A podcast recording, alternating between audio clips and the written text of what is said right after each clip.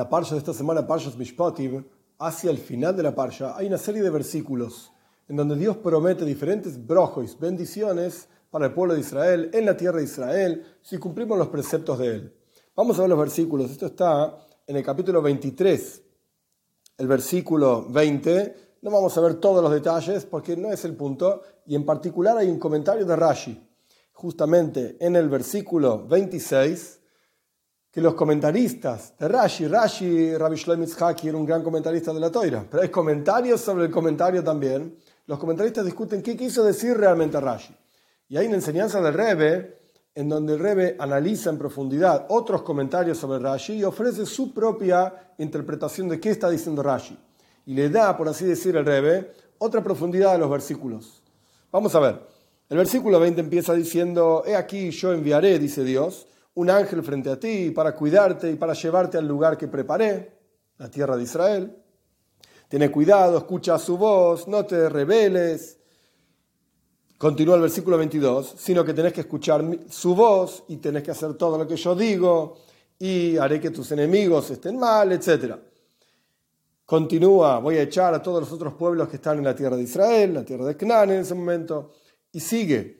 Por cuanto estamos hablando de los pueblos que están en la tierra de Canaán, no debes prosternarte a sus dioses, no debes servirlos, y no tenés que hacer lo que ellos hacen, tenés que destruir la idolatría y tenés que servir a, a Dios, tu Señor.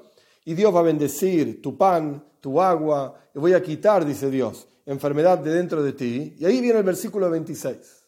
Pero el versículo 26, en el texto propiamente dicho, en el pergamino original, por así decir, tiene una separación de ciertas letras de lo que acabamos de leer. Y el texto sigue, no habrá aborto y mujer o incluso animales que sean infértiles en tu tierra.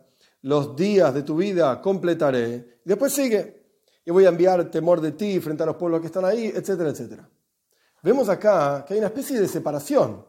Hay una serie de versículos que vienen uno tras del otro. Iba a pasar esto, iba a pasar lo otro, iba a pasar aquello. De repente hay una interrupción y el versículo empieza, no habrá, no dice, y no habrá, etcétera, etcétera. Dice, no habrá, no habrá meshakeila. Meshakeila significa abortos, etcétera, etcétera. Rashi comenta sobre esto. ¿Por qué hay una separación aquí en el versículo? ¿Qué está pasando? Y Rashi, las palabras de él son, no habrá aborto, esto es lo que él cita del versículo y va a comentar, si hacen mi voluntad. Punto. Este es el comentario de Rashi. La mayoría de los comentaristas vienen a enseñarnos qué es lo que está diciendo Rashi, uno podría pensar que esta bendición de que no habrá abortos en la tierra de Israel significa que es una promesa de Dios sin, compromiso, sin ningún tipo de compromiso de parte del ser humano, sin ninguna condición. Dice Rashi, no, esta bendición es como todas las otras bendiciones del mundo. Hay una condición, si vos te comportás bien, entonces vas a tener una recompensa. No es una bendición sin condición. Así explica la mayoría de los comentaristas este comentario de Rashi. Pero el pregunta, ¿de dónde hubiésemos sacado? ¿Por qué pensaríamos que esta bendición divina no tiene condición? Todas las bendiciones divinas tienen condición. Entonces, ¿por qué Rashi necesita de repente decir, aquí también hay una condición? No tiene ningún sentido. Otros comentaristas dicen, ¿por cuánto dice el versículo 26? No habrá aborto en tu tierra. Oh, esto es una bendición especial. Esto no es una bendición que depende de una condición, eso es lo que uno podría pensar, sino que depende de la tierra de Israel, es una tierra especial en donde no habrá abortos. Viene Rashi dice, no te confundas. No es así. Esta bendición, imta hacer si ustedes cumplen mi voluntad, entonces habrá bendición. Esto es lo que vendría a decir Rashi. Pero el Rebbe dice, ¿sabes qué? Falta lo principal del libro. La palabra central acá es en tu tierra. Porque toda esta cuestión de la bendición, que uno podría pensar que no tiene condición, es porque es en tu tierra. Pero Rashi no dijo nada de la tierra. No mencionó ni una vez la palabra Beartzeja, en tu tierra. Entonces, evidentemente, no está hablando de eso tampoco. Otros comentaristas dicen que Rashi en realidad viene a vincular este versículo 26 con el versículo anterior. El versículo anterior dice, y servirán a Dios, tu Señor, y Dios va a bendecir tu pan, y va a bendecir tu agua, etc. Y Rashi conecta como si hubiese una letra Vov, una I. Entonces, y además, no habrá quien aborte, etcétera, en tu tierra. Pero en realidad, Rashi debería haber dicho, aquí falta una letra Vav, como dicen en otros lugares, la letra Vav es la I que une un versículo con el próximo versículo. Rashi debería haber dicho, aquí falta la letra Vav, o debería haber dicho diferente, interesante, el versículo 25 dice, y servirán a Dios, servir a Dios, de avadtem, como Eve, avoida, trabajo, un esclavo, un sirviente. Y Rashi dice que el versículo 26, no habrá quien aborte, no habla de avoida, no habla de trabajo, Rashi dice, ta hace, hacía, acción, si ustedes hacen mi voluntad. Entonces, evidentemente, para Rashi, este versículo 26 no está conectado con el versículo 25, como dicen otros comentaristas. Y Rashi no viene a decir, bueno, agregale como si estuviese escrito una letra Vav, porque lo debería haber dicho claramente. Entonces no entendemos qué está diciendo Rashi, al fin y al cabo. Tenemos de vuelta una serie de versículos uno tras del otro, con un montón de bendiciones, con una condición, como dice el versículo 22. Si escuchan mi voz, o la voz del, del ángel que yo voy a hablar con él, etc., y hacen que es la misma palabra que usa Rashi, ta'ase, hacen mi voluntad. Y después viene un versículo que parece desconectado de todo. No habrá, como si fuese una promesa sin condición, y Rashi tiene que decir, sí, hay una condición. No, no, no, no. ¿Qué está diciendo Rashi? El Rebbe explica de la siguiente manera. Este versículo 26, en realidad, es una continuación del versículo 22.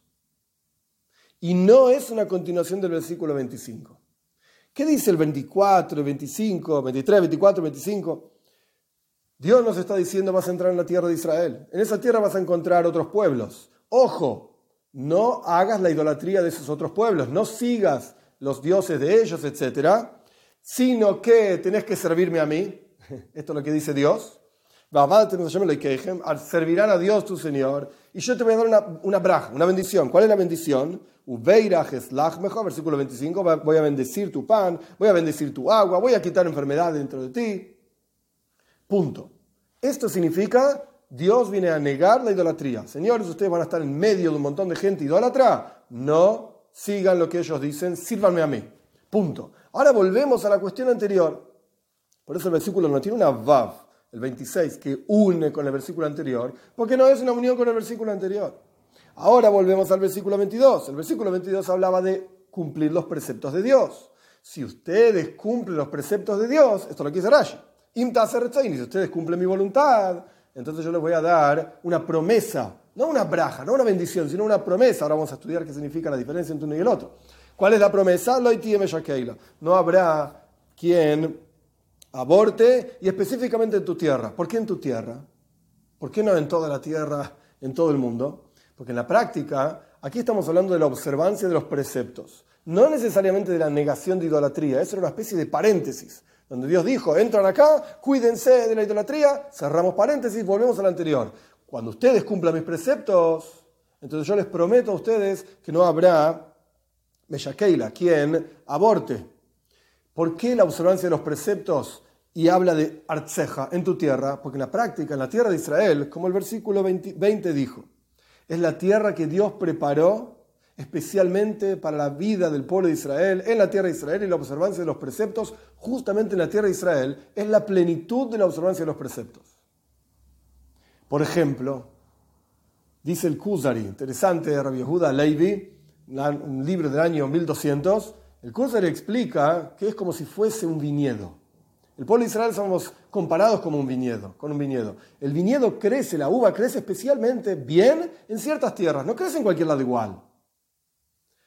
Para que crezca bien, tienen que ser ciertas tierras, cierto clima, cierta forma, etc. El pueblo de Israel florece y crece bien en la tierra de Israel. La, plenitud de la observancia de los preceptos es en la tierra de Israel. Entonces, continuamos los versículos. Si ustedes hacen lo que yo quiero, en, la tierra de Israel, donde los estoy mandando a la tierra que yo preparo para ustedes, entonces no habrá quien aborte, etc. No habrá abortos. Por eso el versículo habla de la tierra de Israel y por eso el versículo en realidad no está conectado con el versículo anterior. El versículo anterior habla de idolatría y hay una braja, una bendición. Este versículo no habla de idolatría, habla de la observancia de los preceptos, específicamente en la tierra de Israel. Y aquí hay una promesa. ¿Qué diferencia hay entre una braja una bendición y una havtaja, promesa. Una braja, el concepto es, una bendición, es que Dios da el, potencial de que algo ocurra, pero no necesariamente va a ocurrir, porque puede haber impedimentos de parte de la persona de manera tal que no recibe su braja, no recibe su bendición, porque no se comportó 100% como corresponde, o por cualquier razón, la braja, la bendición, no se cumple. Dios libre y guarde. Pero una taja, una promesa de Dios, cuando Dios promete algo bueno, como está explicado en diferentes lugares, en la Toira, en el Rambam, cuando Dios promete algo bueno, entonces Dios se une, se ata, por así decir, a sí mismo, Él decide atarse a sí mismo a que eso va a pasar, eso lo va a cumplir. Entonces, cuando hablamos de la negación de idolatría, ahí hay una braja de Dios, una bendición. Puede ocurrir, puede realizarse, materializarse, puede no materializarse. Cuando hablamos de cumplir los preceptos de Dios y en forma plena, ¿qué significa en forma plena? En, términos simples del versículo, es en la tierra de Israel, en la plenitud del pueblo de Israel donde florecemos. En términos quizás un poco más amplios, con simja, con alegría, con tubleiva, con buen corazón, con entusiasmo, con ganas. Cuando cumplimos los preceptos, Dios promete, entonces te va a ir bien. No te preocupes, no va a haber, no va a haber quien aborte, etcétera, en tu tierra. Y esta bendición no va a ser específicamente para una persona, aquella persona que cumpla los preceptos. Lo que va a ser en tu tierra va a ser para todos. Por eso después dice, también va a haber una bendición específicamente para la persona, es mis. Los días de tu vida, aquella persona que cumple, los voy, a, los voy a hacer plenos. Entonces va a haber una bendición para toda la tierra de Israel y va a haber una bendición particular para la persona que cumple esos preceptos en forma de promesa, que esto se va a cumplir realmente. Y que sea pronto, que podamos ver como todo el pueblo de Israel retornamos a la tierra de Israel, que esto es uno de los trabajos fundamentales de Moshiach, va a reparar a todo el mundo para que todos sirvamos juntos a Dios, y va a construir el Beis Hamikdash, el templo, en Jerusalén, en el lugar más santo, que es específicamente el monte del templo, y va a recoger, Israel, va a recoger a todos los dispersos del pueblo de Israel, y vamos a ir todos juntos a la tierra de Israel, y ahí vamos, ahí vamos a cumplir los preceptos que mitzvahs retzeinejo, justamente como Dios quiere, con la plenitud absoluta, con la venida de Moshiach pronto en nuestros días.